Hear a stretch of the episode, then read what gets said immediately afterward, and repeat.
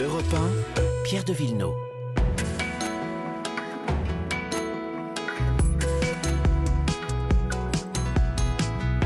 L'environnement et le patrimoine également le dimanche. Bonjour Laure Dautry. Bonjour Pierre, Dans bonjour un à instant, tous. on parlera de, de- du bicentenaire de la mort de Napoléon, mais d'abord l'environnement. Bonjour Virginie Salmen. Bonjour.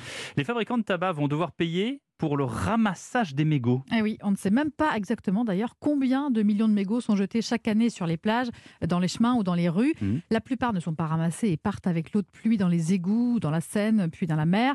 Mais depuis le début de l'année, la loi euh, économie circulaire rend les cigarettiers responsables des déchets que leur industrie génère. Vous savez, c'est un peu le même principe que les quelques euros d'éco-contribution que vous payez quand vous achetez un grille-pain ou un aspirateur Ouais. pour qu'il soit ensuite démantelé ou recyclé, pour certaines ouais. parties. Euh, C'est la responsabilité élargie du producteur. Mais dans le cas des mégots, évidemment, les clients ne les rapportent pas au magasin. Effectivement. Et donc, les fabricants de cigarettes vont devoir verser de l'argent aux communes pour les dédommager de ce que coûte le ramassage des cigarettes écrasées. Les communes qui jusque-là supportaient donc tous les frais et les répercutaient forcément dans les impôts.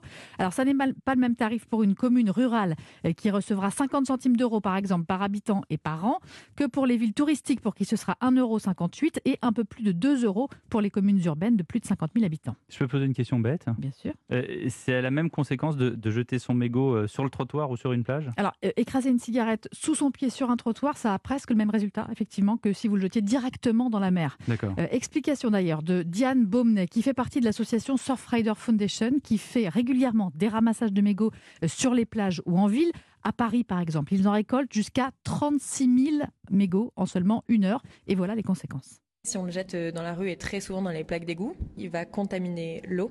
Et cette eau, en fait, euh, va être traitée en station d'épuration, mais moins que euh, les eaux usées de sa maison, par exemple. Et donc, du coup, euh, vont partir directement dans les rivières et, après dans la mer. J'ai pas forcément de système de décontamination. Donc, ce mégot va, à partir du moment où il est en contact avec l'eau, polluer voilà, 500 litres d'eau du fait de ces substances chimiques et toxiques qu'il contient et 1000 litres d'eau à cause de la nicotine. Et donc les fabricants de cigarettes vont désormais devoir non seulement financer le ramassage des mégots, mais aussi financer de grandes campagnes de communication pour que les gens aient conscience de tout ce qu'on se dit là et mettent leurs mégots à la poubelle, même en plein centre-ville. Il y a des objectifs chiffrés Alors euh, oui, il faudra qu'il y ait 20% de mégots en moins dans les rues d'ici 3 ans, puis ce sera moins 35% d'ici 5 ans, etc.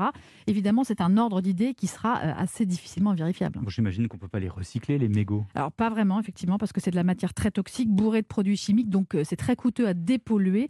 Il y a des expérimentations pour en faire du mobilier urbain, des pots de fleurs ou des bancs en ville, mais pour l'instant Ouais. on en est là. Ouais, on en est là, comme vous dites. Merci Virginie.